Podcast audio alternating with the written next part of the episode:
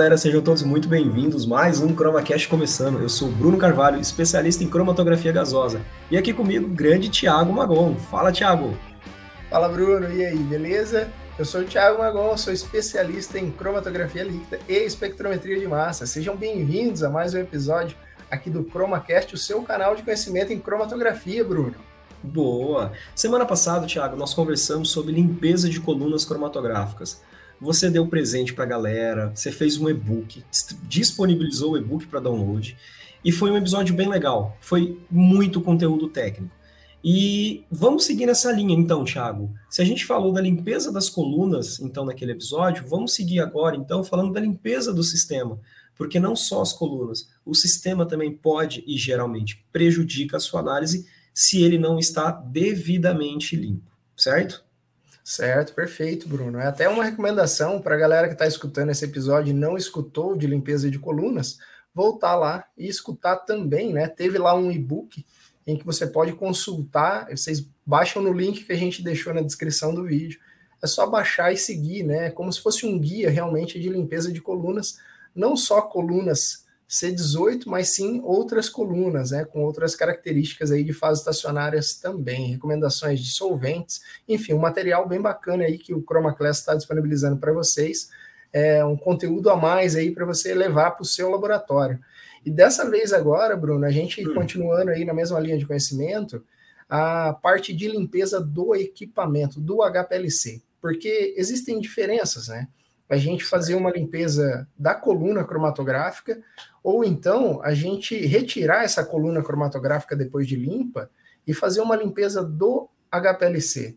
Porque uhum. o HPLC, por que, que ele precisa ser limpo e qual é a importância de ser limpo, né, Bruno? Primeiro, antes de mais nada, eu acredito que é o, o ponto principal é evitar partículas presentes no HPLC. Né? Uhum. O HPLC, Bruno, ele é inimigo de partícula de, de tudo quanto é forma, exceto é. a partícula que está dentro da coluna, né, na nossa fase estacionária. É, é, naquele momento ele pode até ser amigo, mas ainda assim a coluna ela tem dois sistemas, mecanismos que impedem que, que essas partículas se, se dissipem pelo sistema. Então pode ter partícula, pode. Naquele trechinho ali só, dali para fora zero partícula. Qualquer outra partícula, né, presente na fase móvel ou então presente de uma precipitação, né, dos componentes da sua fase móvel, é, prejudicial para o instrumento. E assim, isso, essas partículas elas podem ser retiradas caso aconteça de precipitar elas né, no seu equipamento, uhum. só que uhum. tem uma, um caminho a ser trilhado né, para a limpeza dessas, dessas partículas, e nós vamos falar disso hoje aqui. Né? Um segundo ponto, Bruno, e, e eu acredito uhum. que esse ele é muito importante, né? A, a importância da, da limpeza no HPLC é a parte de contaminação do Nossa. HPLC. Né? Então, a partir do momento que você tem um HPLC contaminado por alguma substância que você, você mesmo injetou às vezes, ou então ela é uhum. proveniente da sua fase móvel, você tem que necessariamente fazer uma limpeza direcionada para a remoção desses contaminantes, porque senão, caso contrário, esses contaminantes eles vão continuar saindo nas suas corridas cromatográficas e atrapalhando completamente o seu cromatograma. Famoso pico fantasma, né, Tiago? Exatamente, né? O Pico Fantasma, né? Até a gente. É, pessoal, uma dica: fiquem com a gente até o final desse episódio, que nós vamos responder algumas perguntas, né, Bruno? E uma isso. delas que o pessoal mandou para a gente lá na caixinha que a gente abriu no Instagram é sobre isso, né? É, tem aparecido o Pico Fantasma na minha corrida cromatográfica. O que eu o faço? Que eu faço? Exatamente. Oh, e eu vou deixar essa dica aqui para vocês também. Semanalmente, o Chroma Class ele abre algumas caixinhas de perguntas. É, é uma consultoria gratuita, é uma caixinha de desaforo, desabafo. Use-a da melhor forma que você se achar, não tem problema. É, recebemos dúvidas, recebemos sugestões, recebemos indicações. Então, assim, ela está aberta, é uma ferramenta de comunicação bem legal e a gente, de novo, está aqui para fazer esse canal para você. Então, qualquer dúvida, sugestão, crítica, reclamação, é, enfim, manda lá. Nós, nós, eu e o Thiago, junto com a nossa equipe, nós ouvimos e vemos todas é, e discutimos todas, tá? Nada passa fora do nosso crivo ali. Então, é uma ferramenta e a gente vai usar essa ferramenta hoje para poder construir esse episódio aqui de limpeza de sistema cromatográfico para você. Legal, legal, Bruno. Essa mensagem para o pessoal poder contar com a gente, né? A nossa atividade de campo, o nosso dia a dia é praticamente todos os dias resolvendo problemas, né? Nós auxiliamos aí os clientes na parte de cromatografia líquida, cromatografia gasosa e espectrometria de massa. Então vai ser um prazer poder contribuir com vocês também na rotina cromatográfica de vocês, né? Uhum. É, hoje aqui, Bruno, nosso, nossa contaminação no HPLC, né? Quem nunca, né? Não sofreu com isso, né? E utiliza é, HPLC, eu, eu, não sei, eu não sei de uma pessoa. Você conhece alguém que não, não teve esse, não, esse problema, é, né? Não, cara. Quem trabalha com cromatografia é, é, praticamente eminente, assim, é 100% dos casos, em algum momento você vai ter problemas de contaminação cruzada, sujeira, carry-over, pico fantasma, não, não interessa a aplicação, não interessa se é pesquisa, se é controle de qualidade, você vai ter problema. É muito comum, né? E assim, dentro da parte de contaminação, Bruno, até dá para a gente fazer uma subdivisão, né?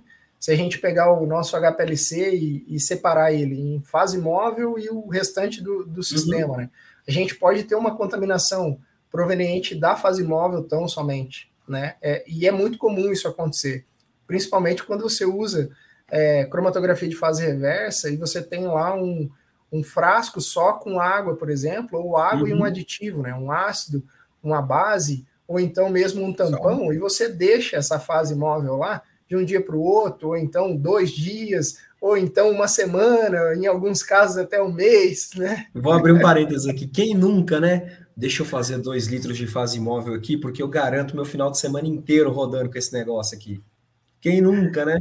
É, então, esse, esse, essa ação aí, né, Bruno, gera com certeza ali alguns contaminantes, né, que, que vão se desprender, vão caminhar e vão caminhar pelo seu sistema cromatográfico, vai passar pela sua fase estacionária e vai ser detectado junto com o seu analítico de interesse lá no detector. Sim.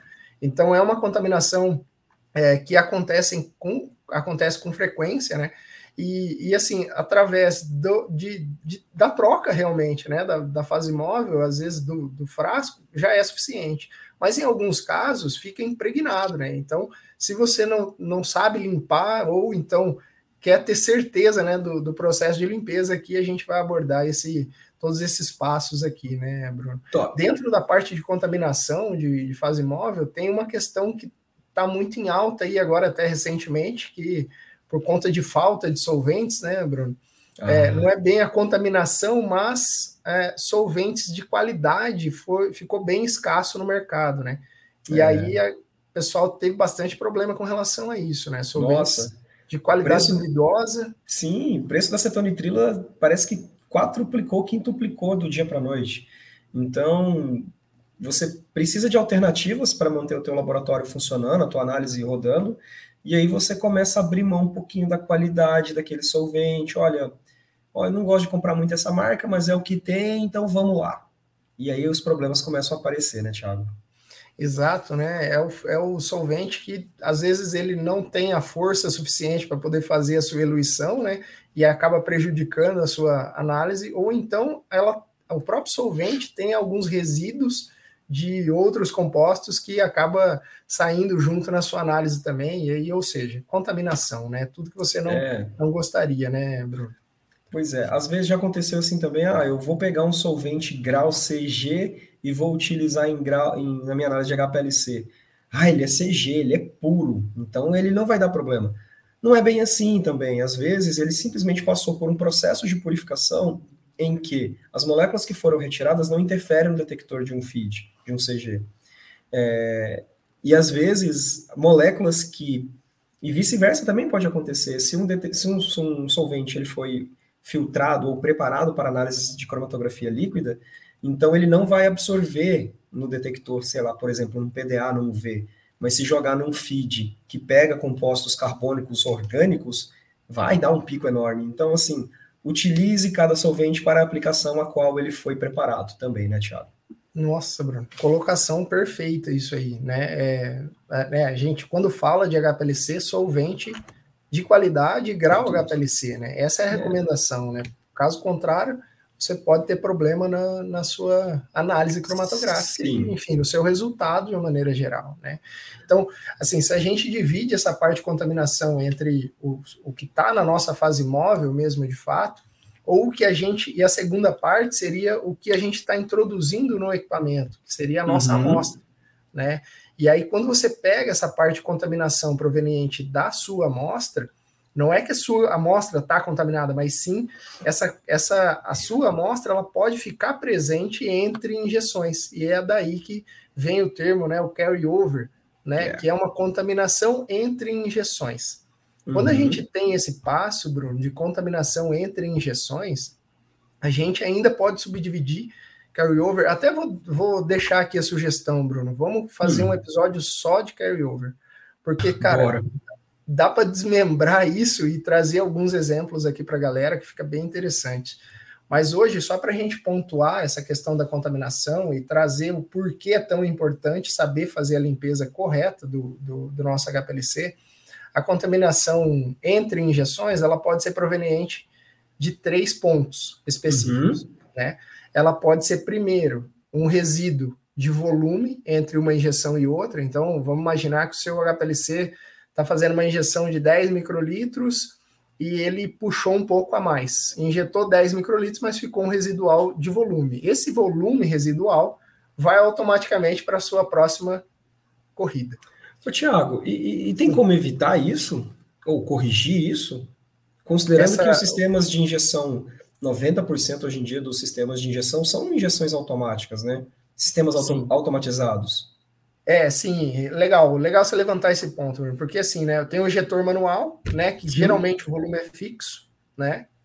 Uhum. Existem também é, injetores automatizados com volume fixo também. Existe legal. essa possibilidade também. E aí, o volume fixo é até interessante você evita esse tipo de, de contaminação é, pelo volume. Mas, Mas justamente. Te limita, no... né? Oi? Te limita, né, a usabilidade do equipamento. Te limita, né? Te limita, exatamente. É, tem essa limitação, mas ele, ele traz também uma precisão muito grande, assim, né? Porque ele preenche uhum. o volume e é sempre aquele mesmo volume injetado, né? Não tem uma, uma variação dentro do mesmo sistema de injeção. Só que quando você pega esse, esse volume variável, se você não encaixar exatamente a informação do volume que você deseja com a capacidade do seu injetor, você pode fazer um overcarregamento de amostra no seu injetor. Esse residual vai ficar de uma amostra para outra, de uma injeção para outra. E aí esse residual ele pode ser um sair um pico indesejado ou então Nossa. um pico fantasma que o pessoal né, usa usa esse termo também, né?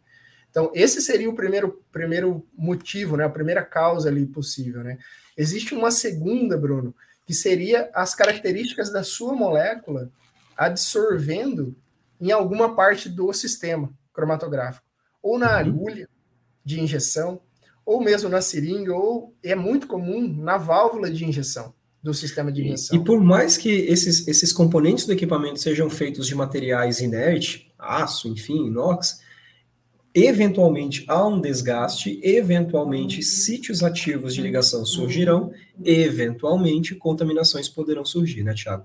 Tá aí também talvez a importância de manter as manutenções periódicas em dia, em que peças que têm maior hum, probabilidade de ocorrer esse tipo de situação são substituídas, né? Com certeza, Bruno. É, aí é legal, cara. Você, você falou isso, é, com certeza influencia muito, assim, né? As peças estarem é, aptas para poder executar mesmo, né? E aí, com a manutenção preventiva, você consegue eliminar problemas né, de desgaste dessa peça e tal, né? Mas ainda assim, cara, existem algumas moléculas que vão ter uma característica de ter uma afinidade mesmo com o aço inoxidável, ou então com aquele rotor da válvula de seis vias e acaba uhum. ficando preso, né? E aí, como é que você elimina isso? Né? Com a limpeza no HPLC. Eu até tenho um exemplo, Bruno, de uma análise que a gente costumeiramente faz é, uhum. em sistemas de cromatografia líquida acoplado a espectrômetro de massa, e que faz parte até da qualificação, que é sulfadimetoxidine. Essa molécula, ela fica presa no aço inoxidável. E apesar da gente utilizar é, um, um, solvente de limpeza, e esse é um ponto importante, né? Você tem que saber usar o solvente de limpeza da sua agulha, do seu injetor, de maneira adequada. Seria o solvente que melhor solubiliza a sua amostra, né? O seu uhum. componente de interesse. Mas ainda assim, cara, fica preso e acaba saindo depois de inúmeras corridas e tudo mais. né? É, como você evitaria isso? Finalizei minha batelada, vou fazer uma limpeza no meu HPLC para poder eliminar completamente o resíduo dessa amostra, né? É, esse é um, um, segundo ponto aí que é muito uhum. importante. Uhum. Essa parte de absorção acontece com muitas moléculas, é isso daí. E o uhum. terceiro, uhum. e muito comum também, é aí tem a ver um pouco com a parte de desenvolvimento de método até, né? Que é a eluição incompleta da sua amostra. Então, assim, você vai lá, faz a injeção. Daí todos os componentes da sua mistura chegam na sua fase estacionária, onde vai acontecer a mágica da separação. Sim. Só que separa todo mundo, acaba a corrida, só que não saiu todo mundo da sua coluna. E aí o que vai acontecer? Vai sair na corrida Sim. seguinte. Ai, problema. Problemas, né, Tiago? Problemas. É, Problemas. Pode acontecer? Pode. É, é comum muito mais do que a gente imagina. Sim. Aí, nesse caso, Bruno, da eluição incompleta, você tem duas alternativas, né? Ou você altera o seu método para poder fazer com que saia realmente todos os compostos que foram injetados né, nesse, nesse HPLC, é, ou então até você vai ter a necessidade de fazer uma limpeza da coluna mesmo. Preparar o seu, a sua fase móvel só para fazer a limpeza da coluna. E aí recomendo o pessoal voltar no episódio passado de novo para poder pegar lá todas as informações de como, como fazer essa limpeza aí da coluna, Bruno. É. Esses, esses pontos que a gente levantou, Bruno, agora aqui, cara, são pontos muito comuns, assim, da rotina, dia a dia mesmo, né, da parte de, de contaminação do HPLC, né, desde, a gente falou lá desde a parte de partículas até mesmo contaminação mesmo propriamente dita, né, do Sim. seu analito no HPLC. E aí, para resolver isso aí, cara, você tem que saber fazer uma boa limpeza. Não é só você usar 100% de metanol, não. Que às vezes. A solução mágica, né? Taca metanol que limpa, metanol 10, enfim, é. que vai limpar tudo. Não, não é bem Exato. assim. É, daqui a pouco a gente vai falar de soluções de limpeza, cara, mas tem uma solução que foi nomeada, inclusive, pelo pessoal parceiro nosso, assim, de solução pirilipimpim. Essa solução.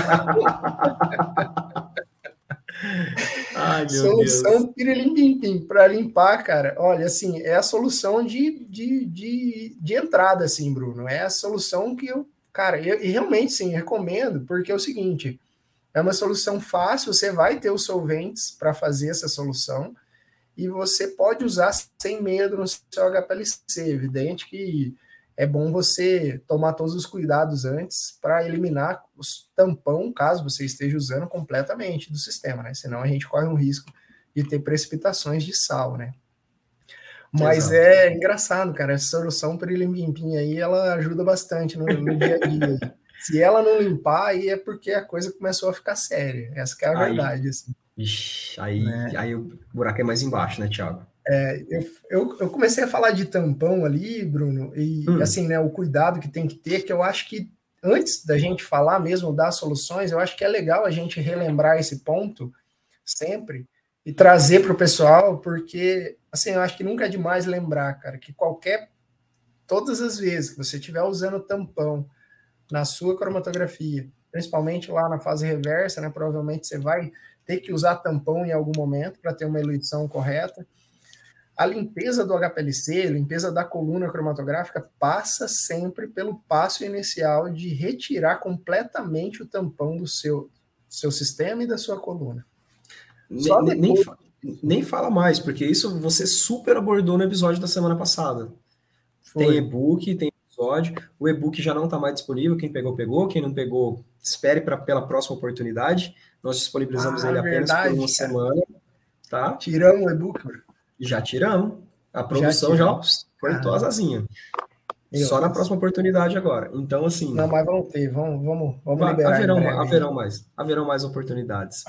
É, e, e, essa questão do tampão na coluna foi muito bem abordada por você. Algumas pessoas até vieram trocar alguns figurinhos conosco, viu, Tiago, a respeito disso, como sugestões e agradecimentos. Olha, é mais ou menos assim que eu faço. Ou me falaram para fazer dessa forma. Está certo ou está errado? Então, assim, é, assim como o episódio de hoje, já falando também, pessoal, não é que o que a gente está falando é verdade universal. Existem várias abordagens para vários tipos de problemas. Só que uma das abordagens mais difundidas, aceitas e divulgadas são as abordagens que nós vamos trazer aqui, tá? Funcionam, não, não danificam o equipamento, existem diferentes tipos de soluções pirilim-pim-pim, que podem ou não prejudicar o equipamento também, né, Tiago? Então vamos. Sim, não, esse, esse disclaimer aí, Bruno, que você fez, eu acho que é legal mesmo, né? Não existe uma verdade absoluta, né? Na é. parte de cromatografia. Isso é. A gente tem alguns direcionamentos que realmente a gente já, já viu e pôde utilizar em, em campo, né? Ali com a mão é, na massa. Que, que, que já foram testados certo. ao longo do tempo e a gente viu que deu certo. É Exatamente, isso. é. E, e assim, exato, né? Não tem uma, uma verdade absoluta, mas e, e assim, a gente sempre vai estar aberto até a, a discutir, né? O que for necessário até para ter uma evolução, né? Sempre essa a ideia, né, Bruno? Exato. Então, assim, Bruno, vamos, vou, vou pegar aqui no pé. Usou tampão, cara. É assim, ó. Tem, tem dois caminhos. Usei tampão. Sim. A resposta é sim, usei tampão. Você tem que se livrar do tampão. E como que você se livra do tampão? Solução aquosa, tá? Uhum. Se você estiver usando um, um HPLC e já retirou a sua coluna fora, cara, coloca essa água 100%, deixa passando no seu sistema. Uhum. Eu até uhum. tenho um exemplo, Bruno, a, a minha orientadora na época do mestrado, ela falou assim, falava assim, Tiago, usou tampão, você pode passar um balde de água depois. Ela usava esse termo, evidentemente, de uma maneira sim, coloquial, sim. né? Porque era água miliquê, né, que a gente usava, né, e também não era uhum. um balde de água, né, mas realmente deixava até de um dia para o outro, fazendo a limpeza do, do sistema para eliminar completamente o sal. E aí, só depois de fazer essa, essa eliminação do sal, né, com uma solução, na, no caso, vocês podem usar uma solução de 95% água, 5% metanol ou acetonitrilo, enfim, o solvente orgânico aí que vocês estiverem utilizando, né? Vai ser o suficiente aí para eliminar o sal também. Legal, legal. É, eliminamos o sal. E agora, Tiago? Eliminamos o sal, Bruno. Aí agora a gente vai fazer a, a, solução de limpeza. Já falo da solução das soluções, né, de limpeza, dentre elas a Pirilim aí, né, para a gente limpar esse, esse equipamento. Ao final da limpeza do equipamento, pronto, você já pode voltar às suas fases móvel, você vai eliminar, às vezes, a solução que você é, usou para fazer a limpeza e ambientar já esse equipamento para poder utilizar novamente. Tá? Esses seriam os passos. Antes uhum. de falar da solução, Bruno, eu acho que é legal assim, ó, cara, a gente escuta bastante coisa assim do que. Será que eu posso fazer tal coisa no, no HPLC? É, é. é. Posso usar ácido, por exemplo? Ácido nítrico. Ácido nítrico, né, famoso aí, né, na, na antiguidade do, do, HPLC, né, é, então assim, ó, até separei, ó, olha só que interessante, o pessoal que tá, né, quer anotar isso aí para o que eu não devo fazer no, no oh, HPLC. É, a gente até falou isso, né, Tiago? Antes do, do, de eu saber o que eu posso fazer, é muito importante você saber o que você não pode fazer, porque de resto está liberado. Exatamente. É, Legal. De resto está liberado. Então pega o caderno, anota, vai. O que, que eu não posso fazer? É, o que eu não posso fazer. Então, vamos ser objetivo aqui, Bruno. Um, você não pode deixar o tampão parado no seu sistema, porque vai precipitar. Pronto. Já falando de tampão, como você tira e tal, tudo mais, isso você não pode fazer. Legal. Segundo, deixar o sistema com água 100%, parado de uma semana, na verdade, pessoal, a recomendação, quando você usa um canal 100% água, é você fazer uma substituição, uma troca diária dessa água nesse frasco. E você não perde tempo nenhum, às vezes, para fazer essa troca. É água, às vezes. 100%. Purga o sistema com dois minutos e. Por que, que você não pode deixar, Bruno? Crescimento microbiano. Fungo. Depósito de partículas também no ambiente, mas principalmente crescimento microbiano de um dia para o outro já tem crescimento microbiano. A bactéria vai crescer lá na sua água, ela vai produzir metabólitos, vai produzir partículas, a própria bactéria pode caminhar no seu sistema e aí entope tudo. Simples assim. Agora, vamos imaginar se isso acontecer mesmo de fato. O que, que eu recomendo que vocês façam? Primeira coisa, tirem esses pescadores, essas tubulações de teflon que traz o solvente hum. até a bomba, façam uma limpeza à parte nela. Lavem mesmo, limpem bem essa, essa, esses filtros. Desconectar é. ela do equipamento, tirar ela, levar lá no ultrassom. Exatamente. Exatamente. Faz a limpeza antes, porque se você coloca um solvente, um metanol, um aceto direto e, e mergulha lá dentro, as partículas continuam lá, não vai, elas vão caminhar é. no sentido do HPLC, justamente. Então não, não é, não faz sentido, né? Então é isso. Tomem cuidado. Se for usar água, né, 100%, evitem de deixar, evitem de tomem o cuidado de ao final sempre, às vezes pega esses, essas tubulações, coloquem dentro de um frasco 100% de orgânico, ou um orgânico 50-50, orgânico água lá para evitar crescimento microbiano, né? É, outra coisa, Legal. Bruno, você vai fazer, você vai fazer a limpeza, dependendo, se, se você estiver usando é, ainda, fazendo a limpeza da coluna, aquela, aquilo que a gente falou no episódio passado, desconecta a saída da coluna do detector. Perfeito. Porque as partículas podem caminhar e parar lá na sua flow cell.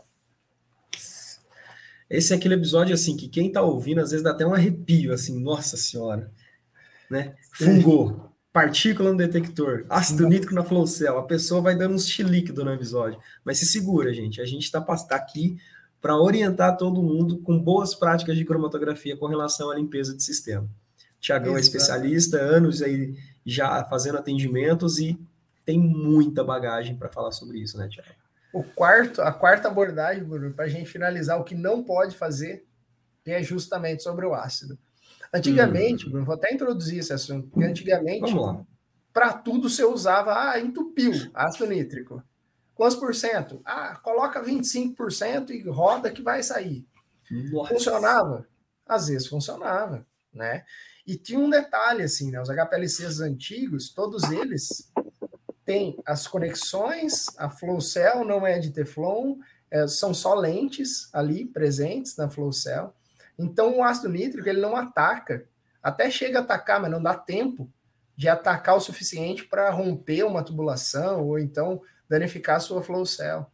Só que os sistemas agora, mais novos, uhum. existem flow cells, por exemplo, de Teflon. Agora imagine uhum. você usando um ácido nítrico passando por esse detector você vai danificar com certeza essa flow cell.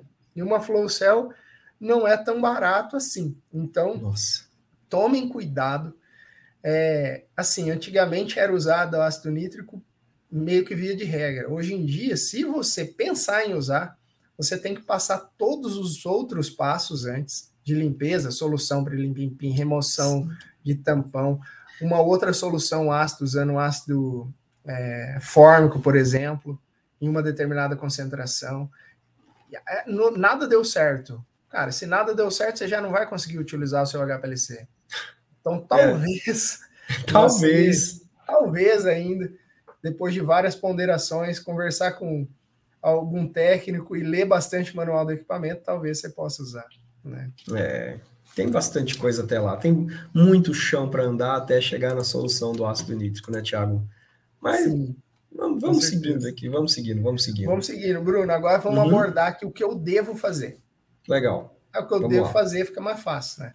Primeiro, um vou chover molhado seria o remover o sal do seu sistema, tá? Uhum. Sempre lembrando disso aí, né? É, olha só, Bruno, esse, esse, esse segundo ponto aqui, ela até tem um. É mito ou é verdade essa questão?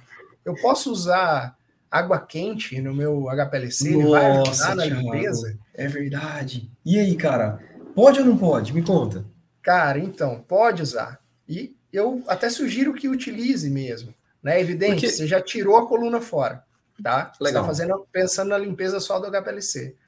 Então, fui lá, esquentei uma água meliquê e vou passar pelo sistema. Vai ajudar a remover melhor sal, vai ajudar a remover melhor algum componente ou a maioria deles, pelo menos. É, né? Mas assim, pessoal, não é água fervendo ali, ó, tá lá ebulindo que eu vou pegar e colocar no equipamento. Não, uma temperatura mais amena, até porque as tubulações internas do equipamento, elas têm um certo diâmetro específico que fazem parte do cálculo do volume morto, enfim. Se você começa a passar água fervendo ali dentro, você pode até danificar alguma coisa. Então, Thiago, tem temperatura correta? Olha, é assim, Bruno, tem uma recomendação de você ter essa temperatura entre 50 e 60 graus. Ah, legal. E até assim, ó, dependendo de como for a sua utilização de rotina, é legal fazer um teste. Você pode até passar pela coluna também, não é um problema. Não seria uhum. um problema, até porque tem metodologias e você sabe, você, se você ler o manual da coluna, vai estar tá lá o range de temperatura que a coluna suporta, né? E provavelmente ela vai suportar até 60 graus, né? Mas não deixem de olhar lá no, no care da coluna, né, Bruno? Porque senão é. você pode, dependendo do que você fizer, você pode danificar. Então, assim, é uma recomendação, é útil sim, é, ajuda a, a evitar aí contaminação de uma maneira geral, né? Tanto na uhum. coluna quanto na sua, no seu HPLC. O terceiro ponto, Bruno, e, e esse é interessante também, que às vezes a galera não lembra, mas existe sempre uma recomendação para filtração, tanto de amostra quanto de solvente, no seu uhum. HPLC, de membrana filtrante e filtro de seringa, né, por causa da amostra, uhum. de 0,45 micrômetros, Bruno. Então, quando você uhum. fala em HPLC, você, a recomendação é para você filtrar. Assim você garante que partículas acima de 0,45 não vão caminhar Nossa. pelo seu sistema e danificá-lo. Se você estiver falando de UPLC, é, tem alguns UHPLCs também que, que é, tem esse tipo de recomendação. Aí, nesse caso, é você filtrar a sua amostra ou a sua fase móvel em ponto 0,22 micrômetros, tanto de membrana Legal. quanto de filtro de seringa, tá? Porque senão essas partículas vão caminhar em top, cara. E é uma fração de segundo, uma bobeira. Nossa. Você tem você... o seu sistema entupido. E, e você danifica tudo. Justamente aquela válvula que custa o olho da cara. Ou é aquela única coluna que você tinha para executar a análise, ela vai entupir. Exatamente. É. Aí, é, meu aquela... Deus, o que, que eu faço? Vou limpar, vou abrir essa coluna, sabe? trocar o fritz dela, meu Deus do céu. Aí, ah, ali para frente, só para trás, Bruno. É, você pode passar até água benta, meu querido, não vai resolver. eu, o quarto aqui, Bruno, para a gente finalizar, né? A, a gente falou bastante da. Você abordou muito bem ali a qualidade do solvente, Bruno. Só que a gente fala da qualidade do solvente pensando em acetonitrilo, metanol e às vezes até esquece da água ultra pura, né? Uhum. E a água ela tem especificações também é, de recomendação, né? É, uhum. E às vezes você compra lá um miliquê e tal, e beleza, ele está funcionando, tá dentro das especificações, só que o tempo se passa, os cartuchos não são trocados, e essa água ela vai piorando a qualidade, ao ponto de é, principalmente causar problemas na sua coluna cromatográfica, né? Uhum. É, tanto de entupimento quanto é, de, de, perda de eficiência mesmo, né? Porque existe uma existe uma uma informação, Bruno, que é o teor de carbonos totais, o TOC, que ele tem que da necessariamente né? para essa água estar tá abaixo de 5 ppb. Então, uhum. lá no seu miliquê, é, muitos deles aparecem, inclusive, no visor escrito, né? Se está abaixo ou não. Né? Essa recomendação é bem importante, assim como a resistividade dessa água, tá? Que recomenda-se estar tá em 18,2 miliohms essa resistividade. Uhum. E além Justamente para não danificar o sistema, né, Thiago? É, para não danificar o sistema, exatamente, uhum. né? Ou nesse caso da resistividade, até, né, Bruno, pode gerar algumas partículas ou mesmo danificar os sítios ativos da, da coluna, você perder é, em resolução, enfim. E, e, evidente que uma filtração a 0,22 ali, né? Mas a, os miliquês, eles têm essa, essa filtração geralmente. Tá lá presente. Sim, sim. E sem mais delongas, Bruno, vamos pisar aqui nas soluções de limpeza, as recomendações para o seu HPLC. Pirilim, pim, pim, pirilim, pim, pim, pirilim, pim, pim. Vamos começar por ela, evidentemente, né? Para deixar claro aqui, né? O que, que seria a nossa é? solução pirilim, pim, pim, Bruno? É, é a solução de limpeza do HPLC, lembrando, tirei já todo o tampão, tirei a coluna fora do sistema, coloquei uma união entre a tubulação do injetor e do aliás, detector. A, é, a solução do injetor, né? Tô pensando no pré-hitter, mas a solução do injetor e o detector né? Uhum. E aí você vai lá e vai preparar uma solução de 25% isopropanol, 25% aceto, nitrila, 25% metanol e 25% água, sem nenhum oh. aditivo. Misturei bem, coloquei no ultrassom. Metanol, aceto, água e isopropanol. Um para um, para um, para um. Top. Ex exatamente. 5%, 25%, 25%, 25%. Uhum. proporções iguais dessa solução aí, tá? É, bom, você tem que remover todo o sal antes, porque se você usar essa solução de cara, se você estiver usando tampão, vai precipitar. Vai precipitar e aí estamos lascados. Tanto eu que recomendei, quanto você que vai ter um sistema parado, né? Para essa situação aí. Tiago, é, essa, essa solução que você comentou, 25% de cada solvente, ela ajuda na descontaminação do equipamento, em uma limpeza, quando eu não sei o que, que rodou ali antes nesse equipamento, eu não sei o histórico de análises, ela é uma solução que, após retiradas as partículas, é uma solução recomendada? Sim, com certeza, Bruno. É, é uma solução que é recomendada justamente para você eliminar todos os componentes que podem estar presentes. Às vezes você nem está identificando esses componentes na sua análise cromatográfica, mas uhum. se você quer um sistema completamente limpo, prepara uma solução dessa coloca todos os canais dentro desse frasco, né, de um litro, com essa proporção igual entre esses solventes. Você vai purgar todo o sistema, você vai deixar passando um fluxo, se for um HPLC, dá para deixar passando um fluxo de 1 ml por minuto, se for um UPLC, um fluxo de 0,3 a 0,5 ml por minuto por esse uhum. sistema. A minha recomendação, Bruno, é que você deixe essa solução passando justamente para fazer a limpeza durante pelo menos uma hora no seu sistema. Ficaria Legal. muito bom, ficaria muito bem limpo. E além disso, se você puder, e é uma sugestão bem interessante, assim, Bruno, porque os sistemas automatizados de injeção, hoje em dia, ele, ele assim, você tem a solução de limpeza da agulha, você tem uhum. a solução de purga da seringa no injetor, e tem alguns injetores que têm até outros tipos de solução.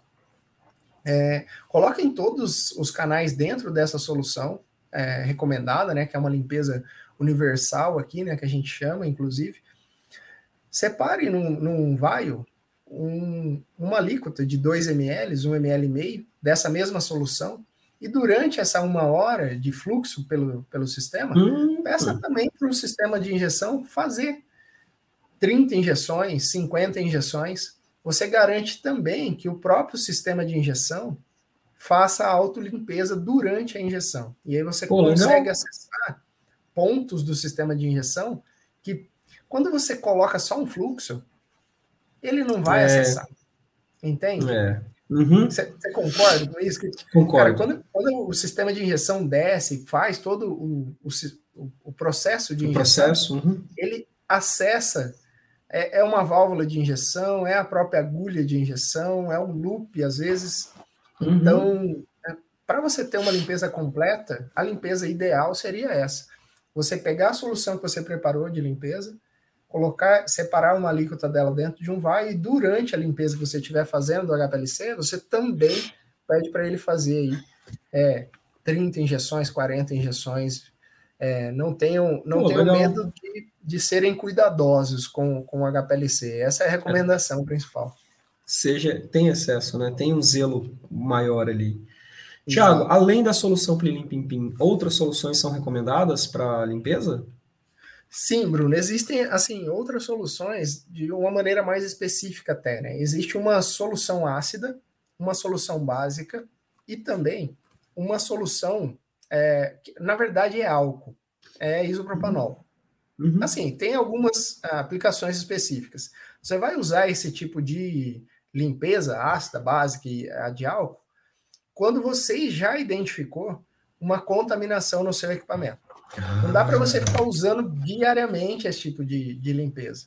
Então, assim, estou fazendo minha análise cromatográfica, terminei a batelada, vou fazer a limpeza do meu, da minha coluna, do meu HPLC, vou utilizar talvez a solução é, universal, que é a Pirilim Pim Pim. Uhum. É, na minha rotina depois da batelada, meu sistema está limpo. Só que identifiquei em uma outra corrida que eu fui fazer que estou tendo lá um pico fantasma ou uma contaminação cruzada que está vindo de algum canto que eu não sei onde é. Vou cuidar da minha fase móvel, vou cuidar da minha coluna com a limpeza dela e também vou fazer uma limpeza completa no meu HPLC. O que, que eu vou usar? Vou usar uma solução ácida? vou usar uma solução ácida. Então você vai lá, vai preparar a mesma coisa que a solução universal, você vai preparar um litro, só que 80% isopropanol, 10% acetonitrilo e 10% ácido fórmico. Hum, é uma solução levemente ácida, não é ácido puro. Não é ácido puro. Já e assim dica, também, né, Bruno? O que, que, o que, que é? Você vai fazer a mesma quantidade de limpeza que a solução universal, por exemplo. Vai deixar lá passando uma hora e tal. Só, é, independente, se, se você está usando uma solução só de limpeza do HPLC, é extremamente uhum. importante que imediatamente após a limpeza, você também faça a remoção dessa solução de limpeza. Então, no caso da solução para limpinho, você não tem solventes ou aditivo que seja tão agressivo para o HPLC, mas no caso da limpeza uhum. ácida, por exemplo, Sim, você, você tem. Um... Então, assim, acabou a, a, limpeza ácida, fui lá, coloquei um vaiozinho com uma alíquota também, fiz inúmeras injeções, passei pelo meu sistema todo. O que, que eu vou fazer? Tirar os pescadores de dentro dessa solução ácida, vou colocar numa solução 100% água e vou passar pelo meu sistema durante 30 minutos, por exemplo, no mesmo fluxo, uhum. para poder remover de fato todas as minhas. Tudo que está ali dentro. Todo o meu ácido. Pessoal, vocês perceberam que um processo de limpeza e cuidado com o equipamento é para ter, não é para ser tão rápido, é para ter paciência, é para ter cuidado, porque a gente está visando aqui a qualidade da sua análise para que você não tenha retrabalho e aumentar a durabilidade e a vida útil do teu equipamento da tua coluna. Então, agora é a hora que não pode ter pressa, tem que ter cuidado. Faz com carinho, cuida do equipamento, que ele cuida da sua análise, né, Tiago? É, cromatografia, na verdade, você tem que ter paciência, né, Bruno? Eu hoje, inclusive, estava fazendo um, um, atendimento, era no espectrômetro de massa que estava com um problema de vácuo. Uhum. E, cara, assim, olha, vou ser sincero, se você não tiver paciência, é um desafio, cara. É um desafio. Parece que ele te desafia a ter paciência mesmo, de fato. Porque a cada ação é. que você faz demora no mínimo quatro, cinco horas. Cada ação. Nossa. E aí, se você movimenta um ponto, às vezes, e testa, quatro horas. Movimentei outro, mais um teste, acabou o dia. Então você tem é. dois cartuchos, às vezes, no dia, sabe? Você vai tem duas, duas tacadas. Duas tacadas. Você vai lidar com cromatografia, né? Você vai fazer uma análise, né, Bruno? Você trabalhou dentro da indústria farmacêutica, você sabe Sim. isso com propriedade, né? Você vai colocar uma batelada para rodar, quanto tempo pode demorar uma batelada dessa? Então, se você é. não tem o cuidado para ambientar esse sistema, equilibrar a sua coluna, esse sistema tem que estar tá limpo antes.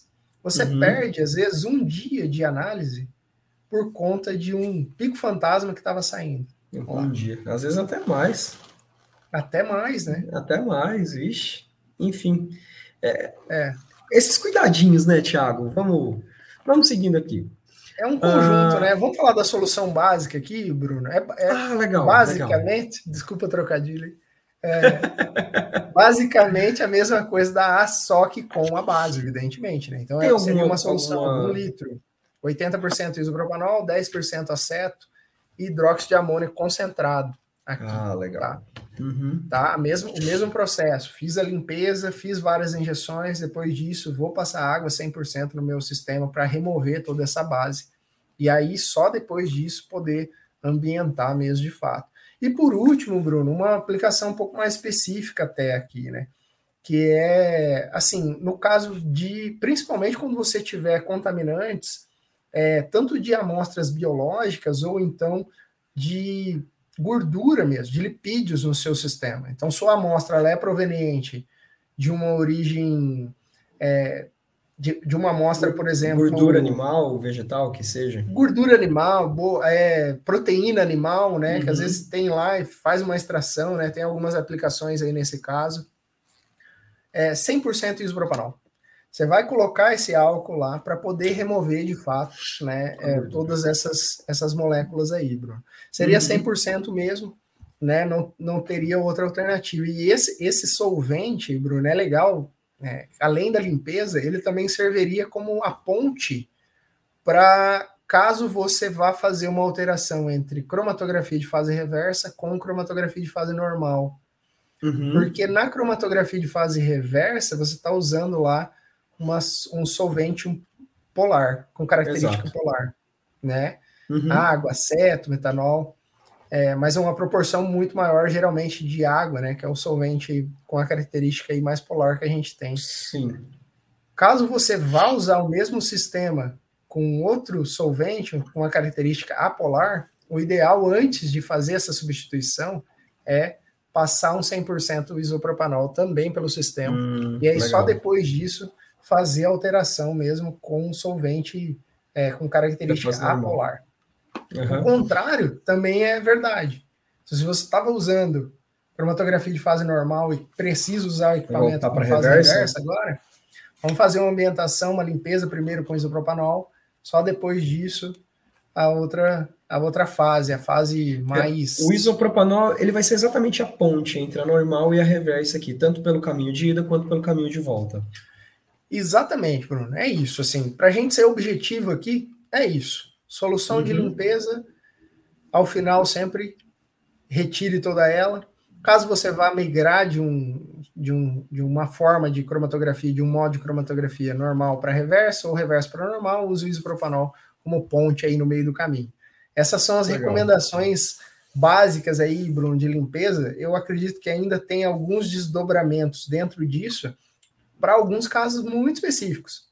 Uhum. Mas caso vocês estejam tendo algum problema de contaminação, que é um caso muito específico, a gente está à disposição também para discutir o caso, de repente sugerir Opa. uma outra solução um pouco mais adequada, né?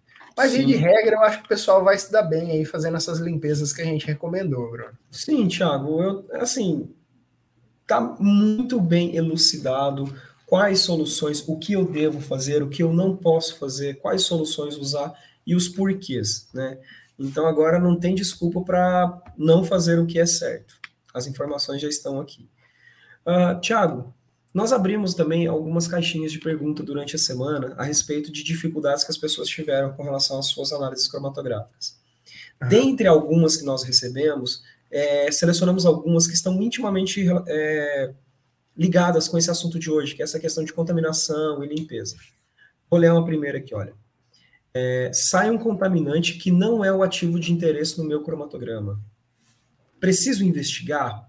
De onde vem? Qual a fonte? Por onde começo? Entendi. Bom, tá saindo um contaminante lá no seu cromatograma. Tem é. o seu pico de interesse lá, bonitão, lindo, não tem variação de tempo de retenção e tal, não tem nada. Uhum. E aí sai um segundo pico.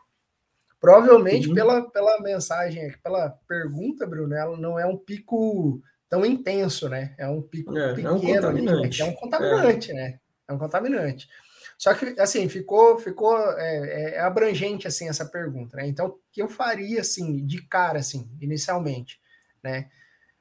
é, depois dessa injeção, faria uma injeção de branco. Um vai só com o diluente da sua amostra, faria uma injeção. Se esse pico continuar saindo ali, uhum. nesse branco, muito provavelmente é um contaminante da sua fase móvel, ou então até mesmo, eu acredito assim, de bate-pronto, que estaria no seu injetor. Esse. esse Pô, às vezes pode ter vindo até do seu reagente também, né, Tiago? Se, sai no, pode. se sai no cromatograma da tua amostra e sai no teu branco, também pode ter sido reagente. Então aí, aí você dá um passo atrás, aí já vem do preparo de amostras. Nossa, Nossa senhora. Sim. Você tá é, lascado. Tem isso também, né? Então, é, para matar essa, eu acho que seria legal, tipo, você fazer uma injeção de um outro solvente, às vezes. Não, mas, né? ó, acho que dá para começar a linha de raciocínio pelo branco, como você disse, porque aqui uhum. você já elimina. Saiu no branco, opa, mas saiu com a mesma intensidade ou com intensidade maior ou menor? Então aqui a gente abre um, alguns fluxogramas, não sai no branco, opa, então de repente é uma contaminação daquele preparo de amostras. Saiu no branco com uma área maior, alguma coisa talvez está depositada no teu equipamento, está começando a sair, pode ter vindo do, um, um carry-over da corrida anterior, pode ter sido do seu reagente, sabe? É. Então, depende. É. Eu acho que o primeiro passo injetando o branco logo após é um ótimo primeiro passo que a partir daí você consegue tomar outras decisões. É, você consegue dividir em dois grandes grupos é, ali, né? Exato. Eu acho que fica bem interessante mesmo. Essa injeção do branco, a gente, a gente vai fazer o episódio do carryover, Bruno. Sim. Que é, é, é, justamente isso, sabe? É o, o, ponto após. É como você descobre que é um carryover. É. Você faz uma injeção no branco. Faz uma uhum. injeção no branco e veja se, se o seu contaminante está lá ainda ou não. Então, se né, ele ele, esse pico não sai no branco, por exemplo, aí sim acho que valeria a pena, respondendo a pergunta ali, valeria a pena investigar, que pode ser também um, um produto do próprio ativo, né? Dela. É, né? degradação, né? De repente. Exato, exatamente, degradação. E aí vai Porque... ter que investigar. Porque, por exemplo, uh, se você preparar uma nova amostra, ou um novo padrão que seja, preparando novo mesmo, não só pegando lá do balão e colocando no vial, esse pico aparece? Aparece uma intensidade menor e maior? É, assim, são investigações bem interessantes que dá para fazer, na verdade. É, mas, de novo, esse primeiro passo, injetando um branco, é um ótimo primeiro passo, porque a partir daqui você já tem mais algumas respostas que vão direcionar os seus próximos passos. Então é um fluxograma que ainda está em aberto. Boa ideia. Caso Thiago. saia no branco, né, Bruno? Vamos imaginar aqui que seja uma contaminação no sistema, aí uhum. daria para direcionar para a limpeza do sistema com esses solventes aqui que a gente até sugeriu, né, aqui no, no, ah, no episódio hoje, né? Porque isso pode estar tá no injetor, pode pode estar tá em alguns pontos realmente ali do, do equipamento, né? Sim, sim. É, não, ótimo. Eu acho que todas essas sugestões de limpeza que você deu aqui durante o episódio se aplicariam aqui caso a investigação é, é, resulte que o teu sistema não está legal, ele está sujo, está contaminado. Então, uhum. Aplica todas essas soluções, todas essas etapas e investigue entre elas se o seu problema foi resolvido ou não. Né? Bem legal. Tiago, podemos para a segunda pergunta? Acho que abordamos bem aqui, né? Legal. Sim, acho que sim. Acho que dá para dar um pontapé né? Na, na, no, no, início, pelo menos, da, é... da, segunda, da primeira pergunta aí. Ó, e se você ainda continuar tendo dificuldades, procura a nossa caixinha, manda um direct, manda uma mensagem para a gente que a gente vai com carinho poder tentar te ajudar, tá bom? Mas vamos seguindo aqui, ó. Segunda pergunta. É, pico fantasma. O que, por onde devo começar a investigar? Cara, Pico Fantasma é o caos. Nossa né? senhora, você não sabe de onde vem, você não sabe o que, que é. É porque, assim, ó, quando, quando fala pico fantasma, é porque a pessoa já tá tendo problema mesmo já há algum uhum. tempo, sabe? Não foi brincadeira, que ah, saiu um pico e depois desapareceu. Não. Ele tá lá às vezes, sabe? É. Acontecendo e tal, né? Mas, assim, para a gente criar uma linha de raciocínio ali, Bruno, pelo uhum. menos, né? De uma maneira a, a, breve, assim, até objetiva, né? Então, uhum. pensando aí no fluxograma, inclusive, né? Que você comentou. Uhum. Tá?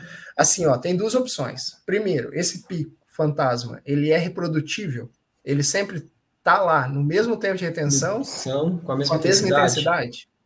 Então, se esse pico fantasma, ele tá lá com a mesma intensidade, no mesmo tempo de retenção, aí pode ser contaminação da fase móvel, que você comentou, Uhum. Pode ser proveniente do, do, preparo de amostra ali, estava lá na sua, na, naquela batelada ali, né? Uhum. Ou então estava presente, está presente lá na limpeza de vidrarias, por exemplo, ou seja, faz parte do preparo de amostra, né? É. O pessoal que usa lá detergente aniônico, por exemplo, né?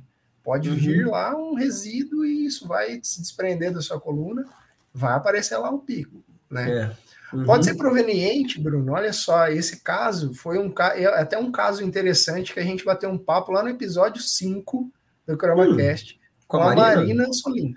Você lembra desse caso, cara? Olha só, é, é, ela, ela citou isso, inclusive. Ela falou que o que estava acontecendo foi o seguinte: o, o pico fantasma saía lá o tempo todo e tal, sempre com a mesma característica. Descobriram que, por fim, alguém tinha colocado um moedor dentro da sala de um ativo semelhante ou o mesmo ativo que eles estavam analisando. De um outro produto, enfim, uhum. eu não me lembro exatamente no detalhinho da, da, da história. Mas a, o pó que subia desse triturador ficava na atmosfera ali do laboratório, contaminava a sua fase móvel e sempre saía lá. No mesmo tempo de retenção, enfim, sempre estava presente no equipamento, em tudo quanto é equipamento que estava dentro daquela sala. Né? E por fim, Bruno, aí com, quando sai muito, sempre na mesmo, no mesmo tempo de retenção, principalmente, pode ser também a coluna contaminada, nesse caso aí. É. Agora. É, vou, vou dar um exemplo. Limpeza, enfim. Vou até te dar um exemplo, por, é, traz, puxando um pouco para a cromatografia gasosa. É muito comum nos laboratórios, Thiago, as pessoas utilizarem solventes orgânicos para secar a vidraria. Você lava com água, detergente, passa ali um álcool, sei lá, às vezes um isopropanol, enfim, para ajudar a secar mais rápido a vidraria. Nem todo mundo tem uma estufa devidamente que, é, adequada para secagem de vidraria. E, e, etanol, ele é um solvente que tem um sinal muito intenso no, no, no CG Feed. E se você lava a tua vidraria, passa metanol, e por mais que você depois passe um pouquinho de água ali, faça uma ambientação, muito provavelmente você vai enxergar esse, esse pico de etanol no teu, no teu cromatograma, no CG. Então, foi até inclusive uma recomendação de alguns laboratórios que as vidrarias utilizadas para o preparo de amostras de cromatografia gasosa fossem separadas, dedicadas para aquele preparo. Então, existem vidrarias de preparo de amostras para análise de cromatografia gasosa e vidrarias dedicadas para preparo de amostras de cromatografia líquida, para que esse tipo de problema não aconteça. Re segregaram só, as vidrarias, coloca marcaram canetinha, colocaram braçadeiras coloridas, marcaram o vidro, enfim, de alguma colocaram um armário diferente, salas separadas, acabou o problema de contaminação de etanol no CG. É mole. Você vê, né, Bruno? É desde a preocupação é desde da vidraria, cara. Da vidraria utilizada no preparo da sua amostra. E, assim, alguns preparos, eles são, são, são complexos, vão várias etapas. É extração, é solubilização, e você redilui, enfim. E ainda assim, aquele contaminante vinha sendo arrastado por todas essas etapas até ele ser quantificável no seu cromatograma. Então, Sim. pensa a quantidade de etanol que não tinha ali dentro. Nossa, mãe. Caramba, cara. Sim, não, caso legal isso daí, né? E é. olha só, né? É, é, enfim, quando você tem, de fato, você tem que se aplicar também à investigação disso, né, Bruno? Porque, cara, não é nada simples. Olha só, nós falamos de alguns pontos aqui que está relacionado quando é fixo, somente. Uhum. Agora, isso o seu pico fantasma, ele não sai sempre fixo no mesmo tempo de retenção. Ou não tem a mesma área, ou área parecida. Esse cara fica sambando para lá e para cá. Imaginem só isso. Ou sai, às vezes, aleatoriamente. Numa injeção sai, na outra não. Cara, Nossa. então, por isso que essa divisão é interessante, sabe? Porque quando você faz essa divisão, divisão inicial e pega esses detalhes com relação a quando varia, daí você tem outro tipo de direcionamento. O primeiro uhum. deles é, estaria relacionado também à parte de sujeira na coluna. Ou mesmo, porque assim, essa, essa coluna ela pode estar tá suja e o seu gradiente pode estar tá eluindo sempre no mesmo tempo de retenção, ou uhum. então o seu gradiente não é suficiente para eluir no mesmo tempo de retenção e fica sambando o seu pico. Então pode ser ainda assim coluna suja. Talvez testar uma outra coluna ou fazer uma limpeza mais agressiva na coluna e aí sim é, passar a utilizar.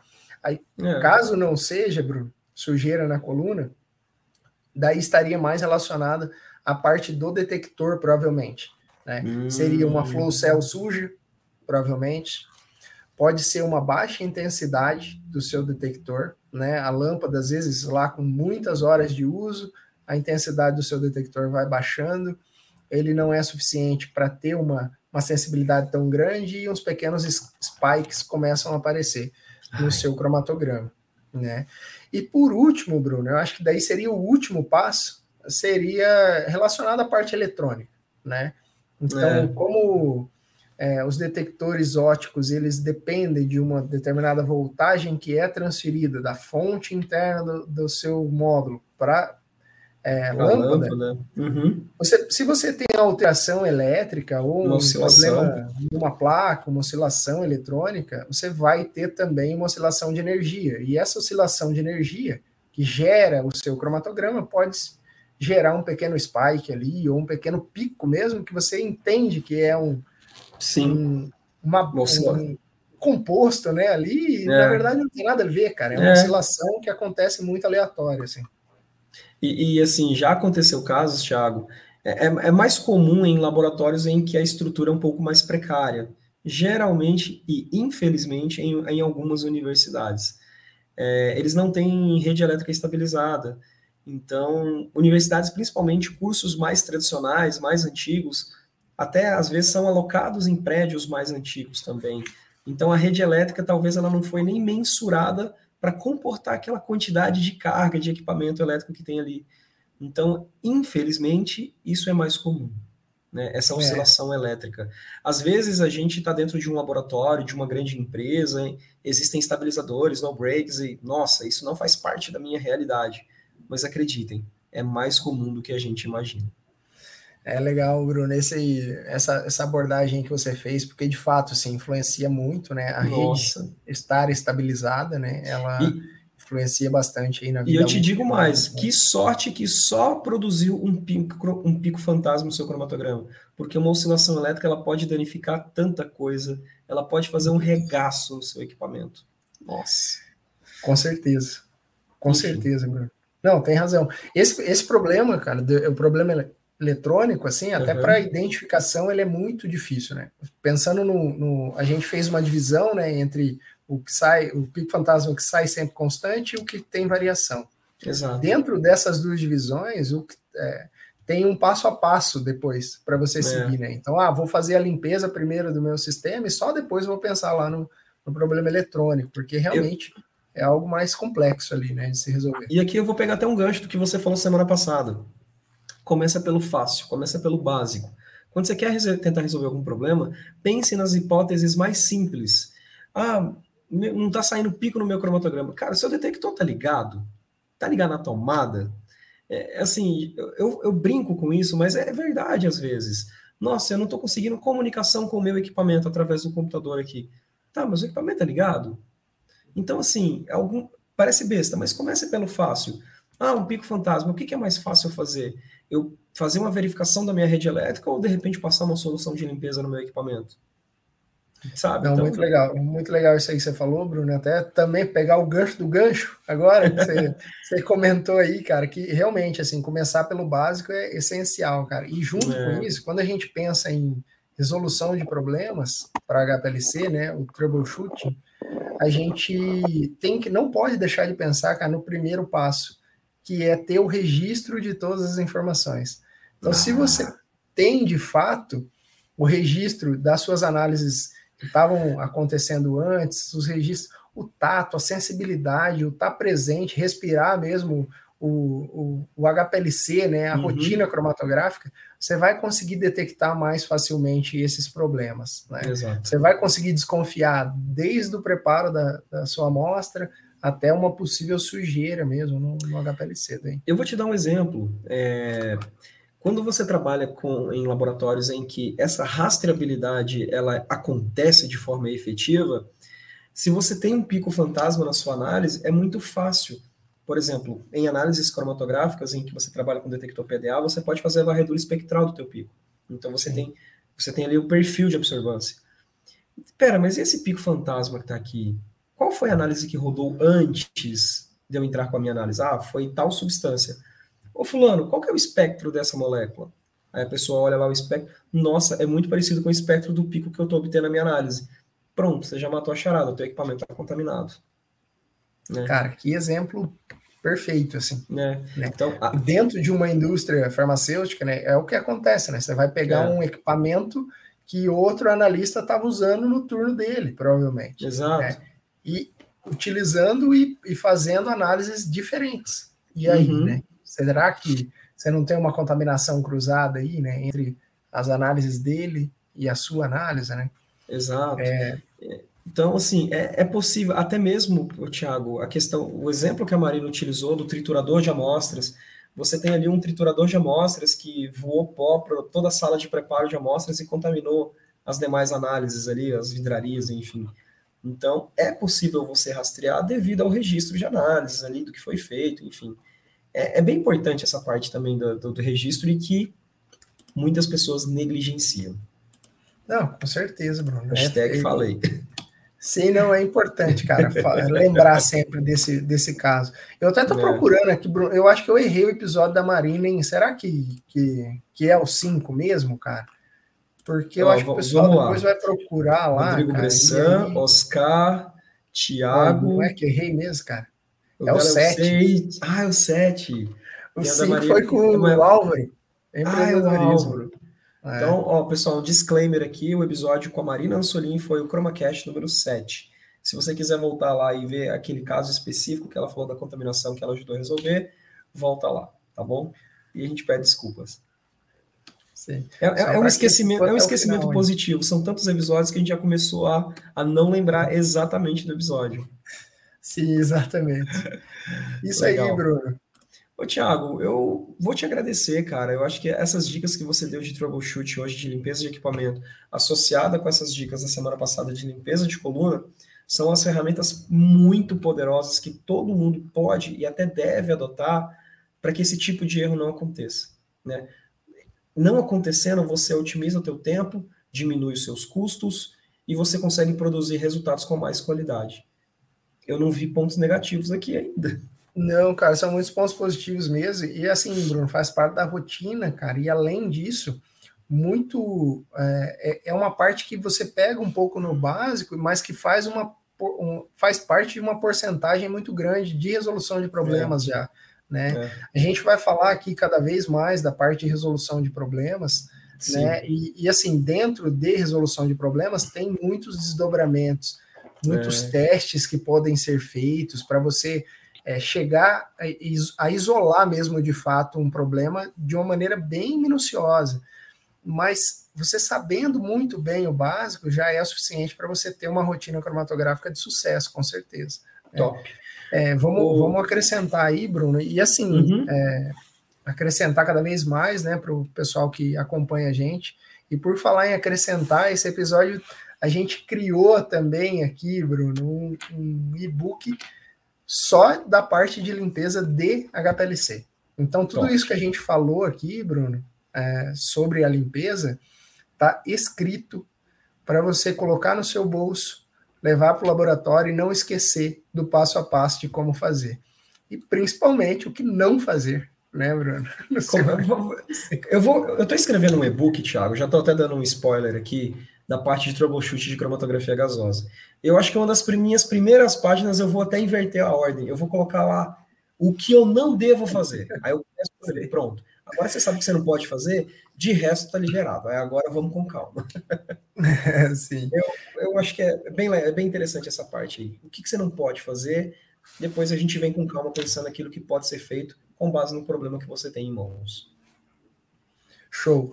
Muito legal, Bruno. Muito, muito bom aqui esse episódio hoje. E vamos convidar a galera aqui a acompanhar a gente nas redes sociais, se inscrever no nosso canal também, né? Ativem é. o sininho, pessoal. Ajuda bastante a gente. A gente sorteia livro, a gente abre caixinha de pergunta, a gente entrega e-book de graça, a gente traz convidado aqui. E eu nunca te pedi nada. Se inscreve no canal, curte, compartilha, nos ajude. Tá? A gente está fazendo isso aqui de coração para poder ajudar vocês. A gente pede esse pequeno favor em troca que não te custa nada. Eu sei que não te custa. Show de bola. A gente está lá no, no Insta também, né, Bruno? No arroba ChromaClass. É lá que a Isso. gente tem as divulgações diárias, inclusive a nossa rotina. E é lá também, é. Bruno, que você consegue interagir com a gente nas caixinhas de perguntas.